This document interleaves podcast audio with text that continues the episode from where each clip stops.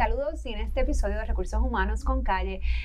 ¿Qué pasa cuando tú finalmente te vas de vacaciones, no? Y yo sé que estas cosas, pues uno no las planifica, no quisieran que pasaran, pero pasan. Tuviste un accidente, una enfermedad, algo te coge y te coge no solamente en Estados Unidos, quizás, qué sé yo, hasta por Asia.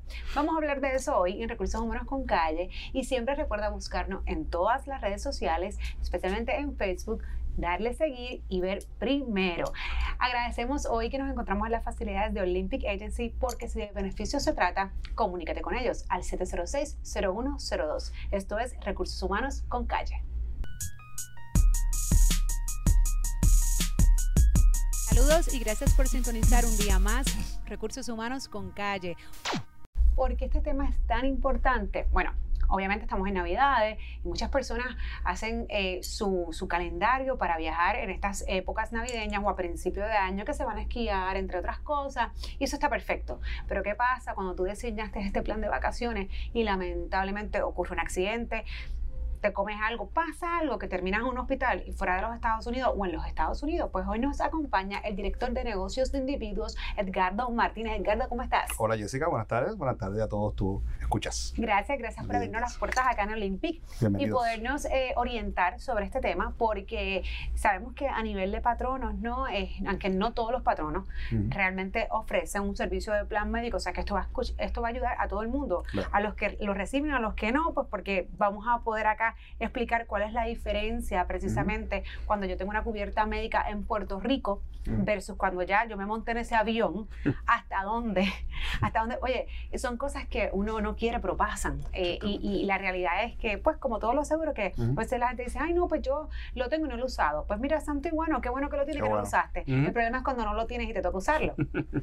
Especialmente cuando estamos hablando de este tipo de situaciones que, que, son tan costosas en otros países, en otras monedas, y, y no tenemos ni tan siquiera una persona que nos asesore. Es como que pues hay que pagar lo que nos llegó la factura porque ni modo, ¿entiendes? No quieres, tú quieres salir del país, no quieres que te cojan en, un aeropuerto. Así que explícanos un poco, Edgardo, ¿qué, qué, qué, sucede cuando, por ejemplo, pues tenemos un seguro médico acá en Puerto Rico, de la aseguradora que sea, nos vamos, vamos a empezar por Estados Unidos. Me monto un avión y por alguna razón, pues termino en un hospital en Estados Unidos. ¿Hasta dónde llega o qué cubierta tiene un plan de Puerto Rico en Estados Unidos? Mira, Jessica, eh, agraciadamente, pues todos pues, podemos quizás gozar de un buen plan médico, buenas cubiertas, estar cubiertos los hospitales, etcétera. ¿Qué pasa cuando despega el avión en el aeropuerto de Isla Verde? Eh, nuestra cubierta médica se ve extremadamente limitada a simplemente lo que le llaman cubiertas de emergencia. Cuando uno está en Estados Unidos, tu plan médico te va a cubrir, ¿sí? te va a seguir y te va a cubrir utilización de sala de emergencia o sala de urgencia según sea el caso. Y eso es un tema que a nosotros aquí en Puerto Rico no nos toca tanto porque la sala de urgencia o de emergencia para nosotros es lo mismo. En Estados Unidos está bien establecido lo que es una sala de emergencia y lo que es una sala de urgencia. Pero atendiendo quizás ese cuestionamiento de que diga, ok, ¿qué pasa con mi cubierta médica? Pues mira, la cubierta médica se limita a la utilización de sala de emergencia. Y ahí entonces pues comienza esta, como le llamamos nosotros, esta exposición a servicios que a lo mejor uno vaya a necesitar, que posiblemente, ok, te lo atendieron en la sala de emergencia, pero si hay unos servicios adicionales que sean necesarios o hay unos seguimientos o la condición que surgió tenga unos tratamientos posteriores, es posible que ya el plan médico tenga una situación donde el plan médico diga, hasta aquí llegó la cubierta. no, y peor aún, Edgardo, que obviamente uno como individuo que no, no conoce bien esto, llegues a la sala de emergencia pensando que tienes una emergencia, y, valga la redundancia, pero es importante aclararlo, pero bajo las codificaciones del plan médico de ese hospital en Estados Unidos, no es una emergencia. Entonces, te van a atender cuando te llega la factura. Siempre es así. Entonces, ¿cómo, cómo las personas que nos escuchan o nos están viendo pueden tratar de identificar, oye, no es que no vayan y no se atiendan, porque tampoco yo quiero que las personas se vayan de viaje y digan, no, porque si esto no es una emergencia, yo mejor me lo aguanto y, vaya, y vayan a tener alguna situación. Pero más o menos, ¿cómo se puede identificar?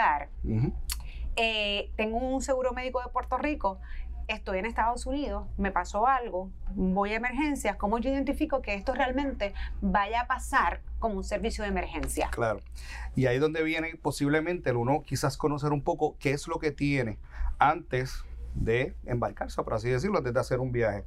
Eh, el seguro médico, pues obviamente sí cubre emergencia. Ahora, ¿qué puede hacer esa emergencia?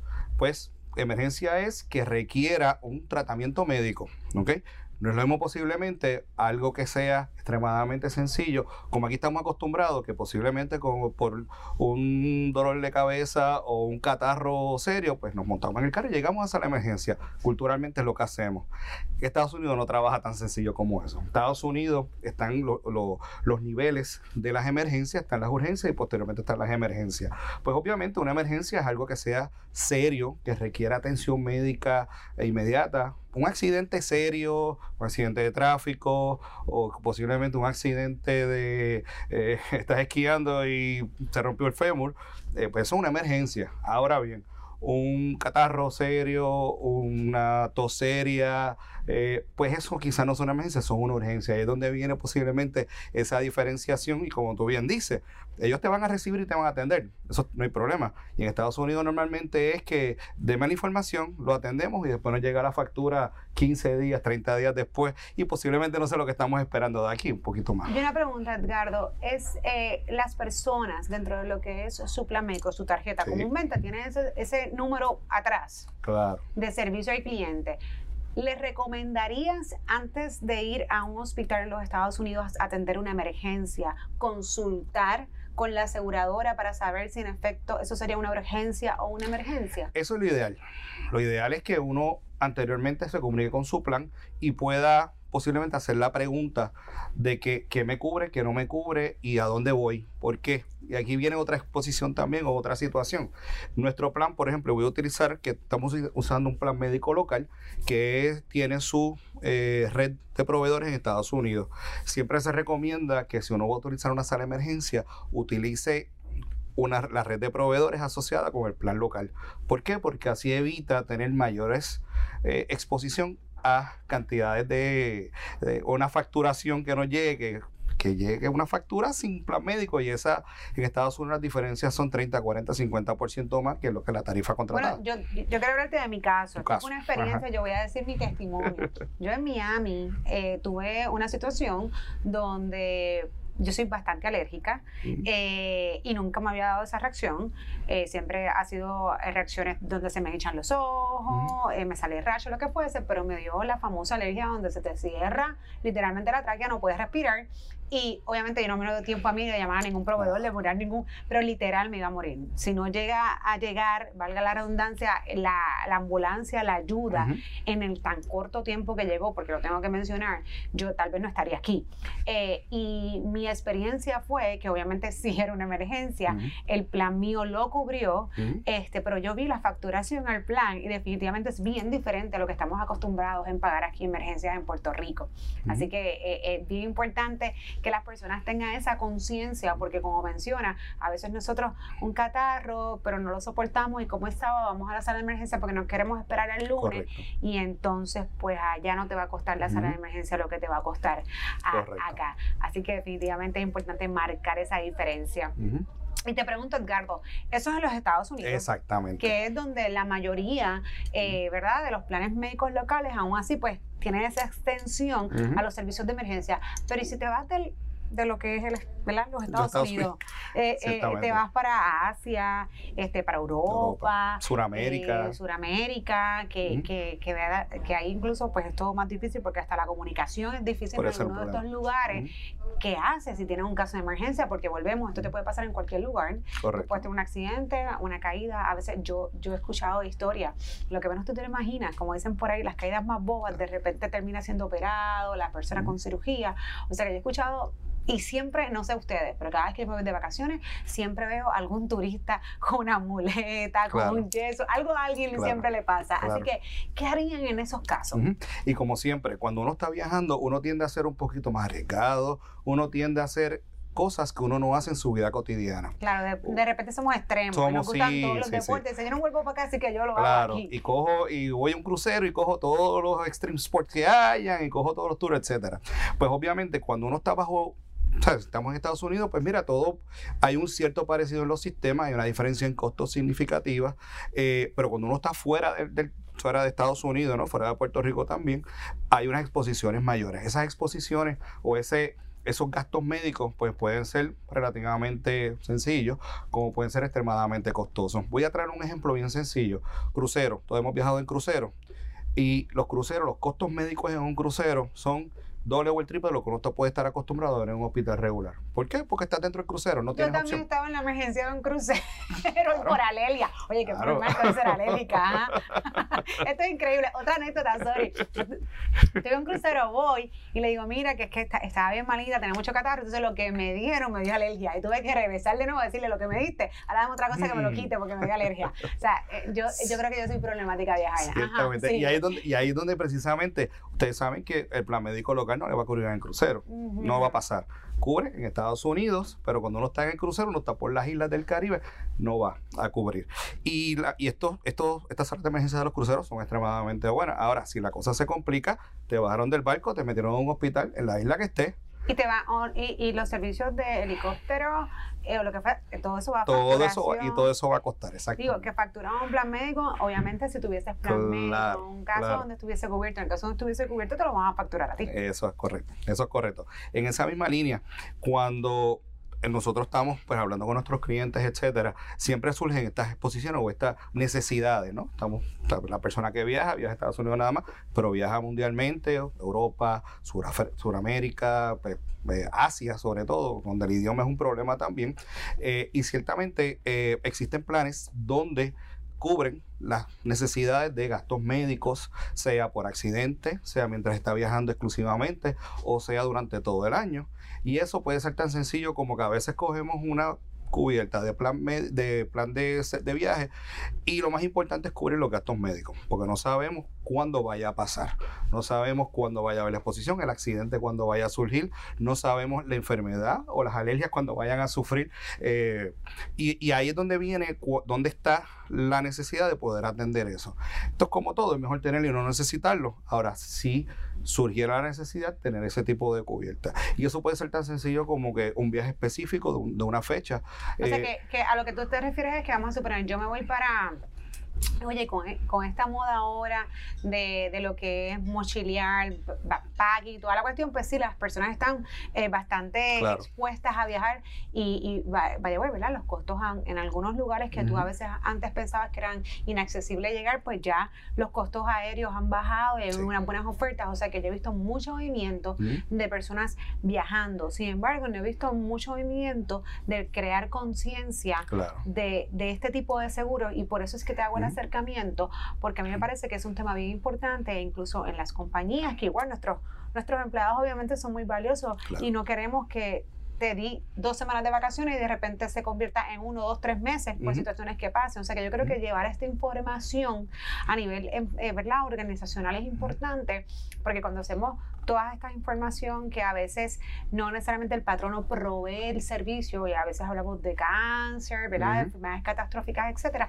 nos olvidamos de este tipo de seguro que es preventivo, pero que ayuda a la organización para que esas personas, ¿verdad? En una en un viaje pues regresen sanos y salvos. Ciertamente. Eh, y si no, pues puedan costear, como, como Inclusive, en esa misma línea, Jessica, las corporaciones a veces pensamos, tenemos una corporación donde nuestros empleados están viajando en representación de la corporación.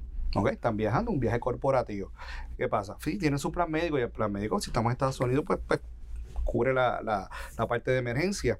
Eh, pero hay que tener cuidado con eso. ¿Por qué? Pues como bien dije, dije anteriormente, cuando tú tienes una emergencia, la mayoría de los planes te van a cubrir a atender la emergencia, pero pueden surgir con eh, atención médica necesaria como continuidad a la emergencia. Y el plan médico te, te puede decir, pues eso te lo haces en Puerto Rico, te montas en un vuelo y llega, pero si ya uno está en una institución donde está siendo tratado, pues mira, qué mejor sería pues continuar esos tratamientos en la institución que lo atendió previamente. Y a nivel corporativo también se atiende eh, cubiertas de corporate travel, cubiertas de viaje corporativo, donde normalmente se hacen por el año completo. Y es como un blanket, como una cubierta disponible qué bueno que, mientras están viajando. Porque este tipo de empleado que entonces se mueve mucho y fuera de los Estados Unidos, pues entonces es importante que el patrono en este caso tome en consideración este tipo de cubiertas por si ellos están incluso, ¿verdad?, haciendo diligencias laborales, que igual probablemente el patrono es quien vaya a costear vaya eso. costeando, porque pues está en, funciones oficiales de la empresa, pues qué mejor entonces que tener un seguro y a lo mejor es más, es más seguro, valga, la, redundancia. Entonces te pregunto, Edgardo, eh, ¿cabe la posibilidad que lo mencionaste de que yo voy a viajar y voy a viajar para este lugar eh, por un periodo de dos semanas, por ejemplo, poder comprar ese seguro por esas dos semanas. Exactamente, esa es la, quizás la, el tipo de cubierta más sencilla que hay, donde es un viaje de tal fecha a tal fecha y te cubre desde la salida hasta la llegada. Lo bueno de eso es que estás pagando por ese espacio de tiempo donde va a estar cubierto, por ese viaje que estás haciendo. No, no sé si tengas la información, pero un promedio de costo. De eso, seguro como ese. Sí, puede variar, pero una, una, una, la prima promedio, el costo promedio para un viaje en una familia de cuatro, eh, por una semana puede rondar 70 dólares, 80 dólares solamente eh, y te cubre pues cantidades significativas en cuanto a gastos médicos, ¿no? Eh, ciertamente es una cubierta relativamente sencilla, pero pues cubre la parte médica, que es lo que queremos cubrir, ¿no? Siempre vamos a tener nuestro plan médico como, como backup, ¿no? Pero mientras uno está viajando, pues ya tiene ese tipo de plan que es el primario. Muchas veces este tipo de planes te tienen eh, números de asistencia para uno coordinar la asistencia médica. Eh, y yo creo que todo el mundo puede estar... Hay personas que hablan tu idioma, que te pueden apoyar Eso es a lo que voy, exactamente. Que uno pueda tener una experiencia donde está en un país donde el idioma ahí pues todo el mundo se defiende, pero puede, puede haber una, situación donde el idioma sea un hecho de, de, comunicarse y la comunicación es extremadamente importante. Pues este tipo de cubiertas a veces tienen unos, eh, unos números donde uno llama para que le guíen y para que le dirijan y para que coordinen esos servicios. Claro, pues le sirven de intérprete. Literalmente, literalmente. Y otra cosa también es que uno diga a dónde voy. Eso es otra cosa. Uno está en una ciudad, es una ciudad pues nueva, uno está de, turista, eh, surge una emergencia, ¿a dónde voy? ¿Tengo que esperar que los servicios médicos de la ciudad me lleven? ¿O simplemente yo puedo decir, mira, tengo que ir a tal sitio, tal, a tal lado? O sea, eh, le da una guía, ¿no? Y cuando uno está en esta situación, las menos decisiones que uno tenga que tomar, pues mejor es, para uno poder ser atendido correctamente. Sí, y mira, yo, yo creo en que sí, en que viajar es fabuloso, a mí me encanta viajar, pero es importante tomar las precauciones de vida, este, incluso para no pasar, digo, si tú estás viajando y tienes un accidente o te, te surge alguna condición, pues bien no la vas a pasar. pero por lo menos si estás con, esta, ¿verdad? Con estas cubiertas, pues la dejes pasar, ¿verdad? Sobre la marcha, por lo menos claro, Claro, Este, pues, porque nadie te quita que tú sacaste 15 días para disfrutar y terminaste 7 en un hospital, que a veces esas cosas pasan. Exactamente. Pero, pero lo importante es de estar asegurado. ¿Qué tú le recomendarías, Edgardo, en estos casos, por ejemplo, a nivel organizacional, a los patronos? ¿Qué, qué tipo de información deben llevarle, ¿verdad? A sus empleados, que aunque, eh, aunque sea una cuestión individual, que a lo mejor empleado se acoja, porque precisamente lo va a tomar solamente temporero por esos viajes, pero que por lo menos provean esa información para que ellos estén, este, ¿verdad? La, digo, aparte de, esto, que eso es lo que hacemos, informar acá en los, en los, podcast videos, pero que tú les recomendarías a esos patronos para que provea esa información y que ellos tuviesen la oportunidad de, de informarse, ¿verdad? Un poquito más de, de, de cuáles opciones tienen al momento de montarse en un avión. Claro muchas veces los patronos pues están bien pendientes a cierto tipo de beneficios, ¿no? Eh, y dependiendo del tipo de empleado, como mencioné ahorita, si es un empleado que viaja mucho, pues ya es otro tipo de discusión, otro tipo quizás de cubierta un poco más corporativa, donde cubran al empleado mientras está viajando de trabajo, pero también de placer, eso, eso se establece.